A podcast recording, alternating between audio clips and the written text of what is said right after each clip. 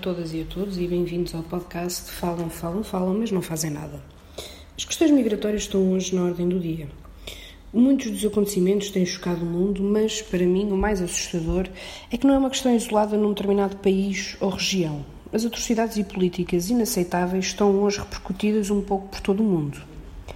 É verdade que Trump tem servido para dar o exemplo, qual timoneiro de um navio de horrores. E desde o discurso populista e demagógico na campanha eleitoral até à prática política xenófoba e racista atual, a cartilha reacionária e conservadora tem tido nele o mais destacado executante.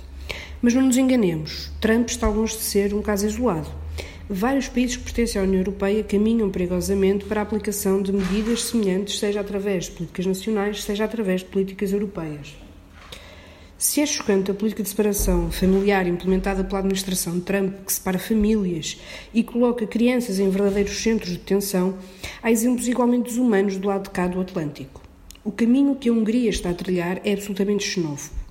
Depois de criar muros nas fronteiras e transformar campos de refugiados em caricaturas de campos de concentração, agora foi criada uma lei que criminaliza quem auxiliar refugiados ou migrantes. Seguindo os exemplos dantescos, temos o caso da Itália, que recusa receber embarcações de resgate de organizações humanitárias. E o que é aterrador é que poderíamos continuar a citar outros países europeus, como a Dinamarca, Malta ou França, com exemplos em que os direitos humanos são colocados na gaveta ou no caixote do lixo. Mas há mais problemas além das decisões de Estados ou governos individuais. As próprias decisões da União Europeia estão bem longe da solidariedade internacional e do respeito pelos direitos humanos. Na calha está mais um conjunto de decisões erradas. E para o próximo Conselho Europeu, esta matéria estará sem dúvida em cima da mesa.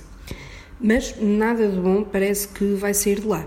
E para tentar agradar a todos e, ao mesmo tempo, para responder a uma crise interna, a Alemanha agora propõe o inimaginável: varrer o problema de solo europeu, empurrando tudo para os territórios do norte da África.